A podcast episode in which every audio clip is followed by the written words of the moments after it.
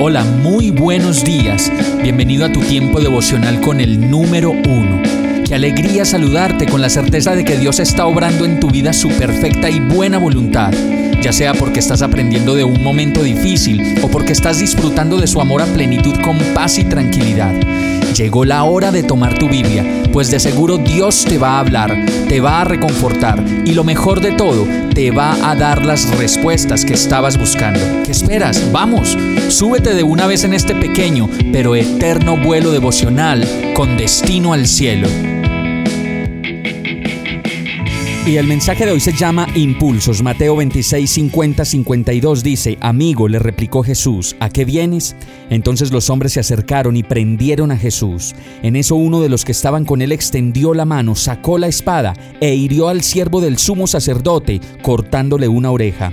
Guarda tu espada, le dijo Jesús, porque los que a hierro matan, a hierro mueren.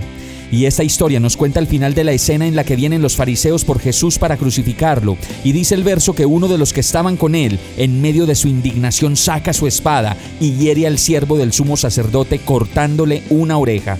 Ninguno de nosotros está exento de responder de esta manera a las situaciones cotidianas que enfrentamos. Si se meten con nuestras hijas o con la persona que amamos, podemos rápidamente estar en la misma condición de agarrar una espada o un machete, lo que sea, y tomar venganza por cuenta propia. Por eso se llaman imprevistos, reacciones desmedidas, porque no los planeamos y simplemente en nuestra humanidad responde con lo que tenemos por dentro. Posiblemente rabia, dolor, resentimiento y muchas cosas más. Finalmente nos damos cuenta de que Jesús, en medio de esta situación, solo dice, hermano, cuidado, guarda tu espada, porque el que a hierro mata, a hierro muere con lo cual estaba afirmando una vez más que no nos corresponde tomar venganza ni juicio por cuenta propia en ninguna situación y contra nadie. Vamos a orar. Ay Señor, solo tú sabes cómo hierve la sangre cuando nos provocan y nos hacen sentir impotencia, pues quiero hacer justicia por cuenta propia. Perdóname Señor, enséñame y moldea mi carácter y mi vida de tal manera que solo pueda responder con paciencia, amabilidad, misericordia y descanso en ti en toda situación. Que nada ni nadie me haga perder el gozo de tu salvación y el cuidado que siempre tienes sobre mí. Y todo esto te lo pido en el nombre de Jesús. Amén.